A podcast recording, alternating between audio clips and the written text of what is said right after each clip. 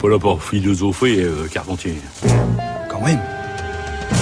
Incroyable. Bonjour Anastasia. Bonjour Adèle. Bonjour à tous.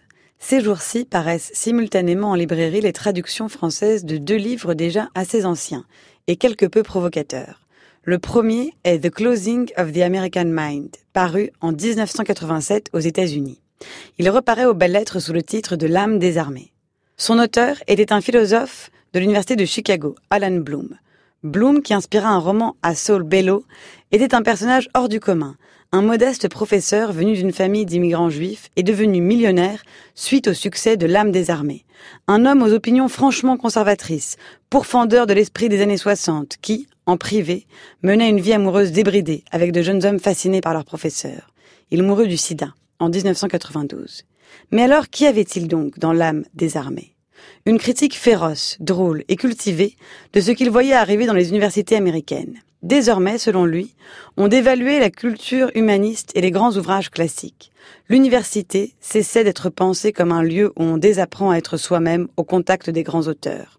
Elle devenait un lieu où tous les caprices des adolescents, leur spontanéité, la musique qu'ils écoutaient, étaient sacralisés par les adultes au nom de la relativité de toutes les valeurs. On le voit. Il s'agit d'une thèse désagréable à entendre. Dans l'article passionnant qu'il a consacré à l'âme des armées, Philippe Lançon, dans Libération, explique que si le livre mérite d'être lu, c'est parce que sa critique de l'université de 1987 s'appuie sur un éloge très émouvant de ce qu'elle était en 1946, à l'époque où Bloom y était arrivé et avait fait la découverte du savoir. Dans le même temps paraît aux éditions du Cerf un autre livre érudit et provocateur, Virilité, de Harvey Mansfield. Mansfield est professeur de philosophie politique à Harvard, où il se décrit comme représentant à lui tout seul le quota de professeurs conservateurs de toute l'université.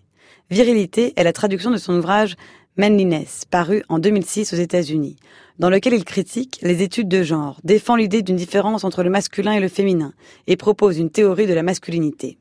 Il le fait en s'appuyant sur la lecture et le commentaire de grands textes, l'Iliade, Le vieil homme et la mer, ou encore l'œuvre de Nietzsche. Ajoutons tout de suite qu'il ne prétend pas une supériorité de l'homme sur la femme et qu'il explique que la masculinité peut être très souvent toxique. Comme l'écrit cette fois Roger Paul Roy dans Le Monde, je cite, Inévitablement, les thèses de Mansfield feront grincer quelques dents. Mais on aurait tort de négliger les arguments, matériaux et références rassemblés dans ce livre. Même si vous n'êtes pas de son avis, vous comprendrez vite pourquoi il vaut mieux ne pas hausser les épaules. Si j'ai tenu à parler de ces deux livres en même temps, ce n'est pas seulement à cause des hasards éditoriaux, c'est parce que Mansfield et Bloom ont en commun d'être les disciples d'un même philosophe, Léo Strauss. Né en Allemagne en 1899, ce dernier a émigré aux États-Unis pour fuir les persécutions nazies. Il est ensuite devenu professeur à Chicago, où il a institué une véritable école de philosophie.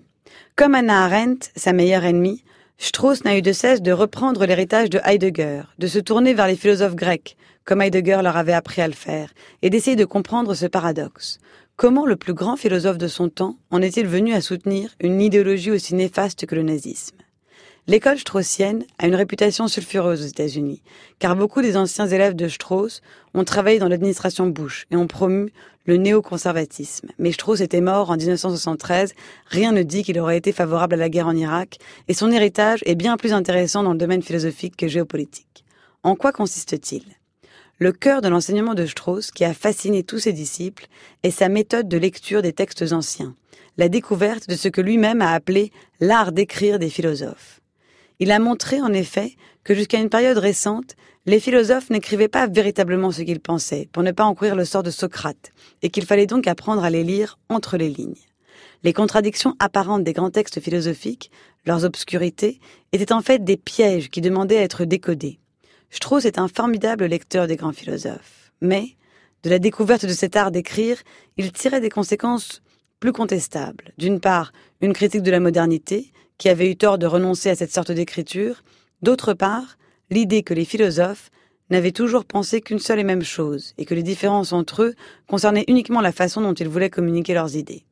Enfin, Strauss et ses disciples écrivent en utilisant les techniques des philosophes anciens. Ils ne disent pas toujours explicitement ce qu'ils pensent. Mais je ne peux pas vraiment vous en dire plus aujourd'hui sur l'ésotérisme selon Strauss. Sinon, ce ne serait plus un secret. Il vous faudra lire attentivement les livres de Strauss et des Straussiens, ou vous reporter à ce que dit Pierre Manon dans son livre Le regard politique. Merci beaucoup Anastasia, votre chronique est à réécouter en ligne sur le site du journal de la philo.